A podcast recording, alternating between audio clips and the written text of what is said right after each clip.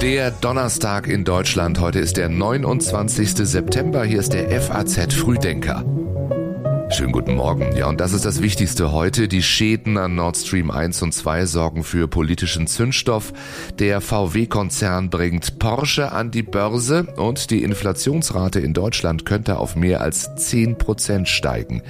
Gleich mehr dazu. Hier noch das, was bis eben gerade über die Ticker gelaufen ist.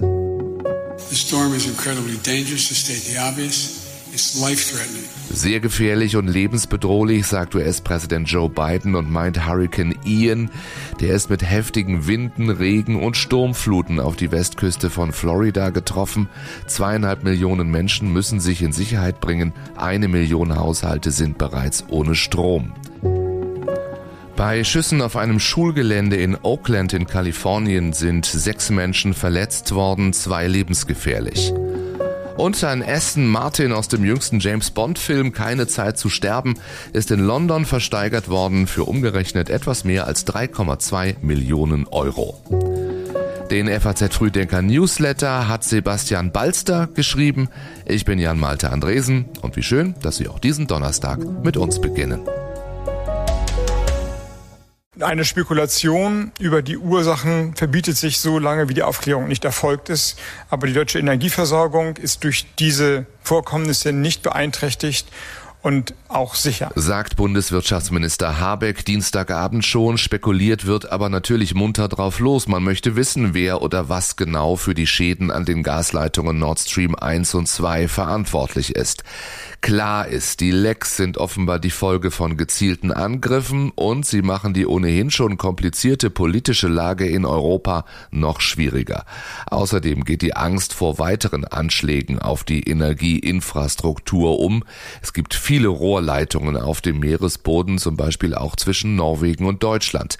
Der EU-Außenbeauftragte Borrell drohte den Verantwortlichen gestern mit Sanktionen und einer Zitat robusten und gemeinsamen Reaktion.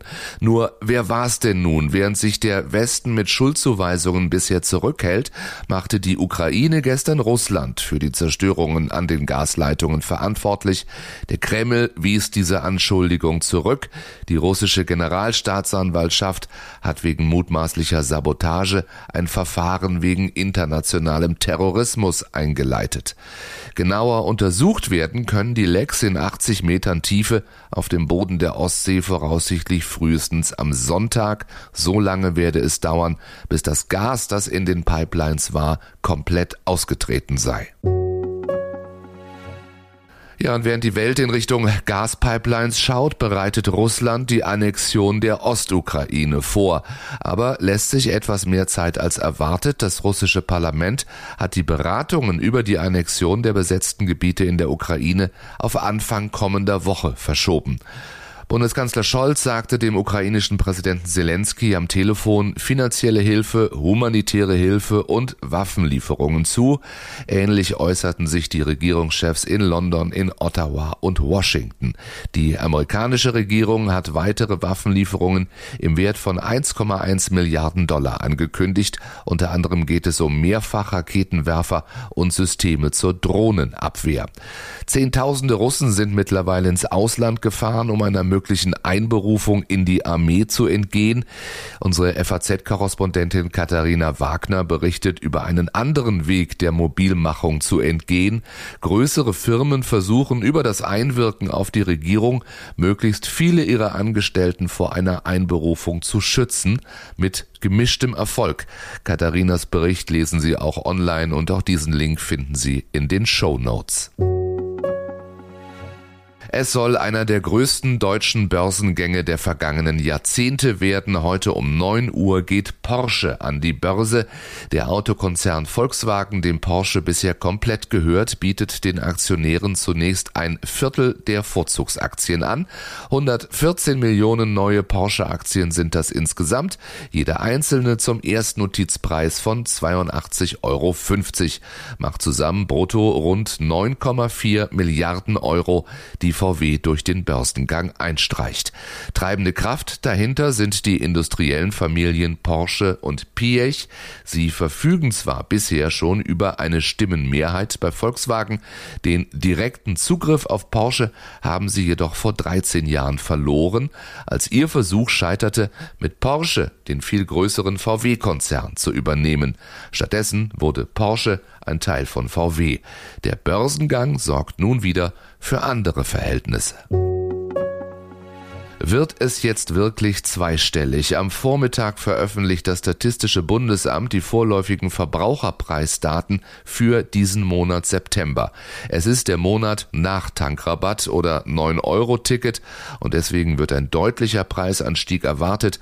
Einige Ökonomen rechnen damit, dass die Inflationsrate sogar über der 10-Prozent-Marke liegt. Schuld daran sind vor allem natürlich die hohen Energie- und Lebensmittelpreise. Auch deswegen hoffen viele ja darauf, dass nochmal Hilfe von der Politik kommt. Der Kanzler sagte letztens in seiner Videobotschaft, die Gesetzgebungsmaschine ist angelaufen und wird ganz, ganz schnell die notwendige Unterstützung organisieren. Nun haben sich gestern die Länderchefs zu Beratungen getroffen und dort und gemeinsam einen schnellen Energiepreisdeckel gefordert. Es ist wichtig, dass wir einen entscheidenden Schritt vorankommen, um ein Signal der Hoffnung zu senden. Und dafür haben die Länder heute eine gute Grundlage erarbeitet und beschlossen. Sagt NRW-Ministerpräsident Wüst und die regierende Bürgermeisterin von Berlin, Franziska Giffey, sagt nach den Beratungen, wenn wir jetzt nicht investieren, um das zu tun, wenn wir jetzt nicht alle Mittel in die Hand nehmen, um das zu tun, dann wird das später uns teuer zu stehen kommen und noch viel, viel höhere Kosten verursachen als das, was jetzt im Raum steht. Und apropos höhere Kosten, auch die Deutsche Bahn wird teurer. Sie kündigte gestern an, die Preise im Fernverkehr ab Fahrplanwechsel im Dezember zu erhöhen um durchschnittlich 4,9 Prozent. In Fulda endet die Herbstvollversammlung der Deutschen Bischofskonferenz mit Protesten. Katholiken wollen heute auf die Straße gehen und protestieren gegen die mangelnde Reformbereitschaft ihrer Oberhirten. Unter dem Motto Verbrannte Erde werfen sie der Amtskirche schwerwiegende Versäumnisse vor.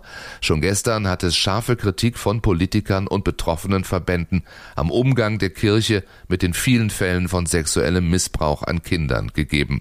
Der Trierer Bischof Stefan Ackermann, bisher Missbrauchsbeauftragter der Bischofskonferenz, äußerte sein Bedauern darüber, dass die Kirche die Missbrauchsfälle nicht entschlossener aufgearbeitet habe.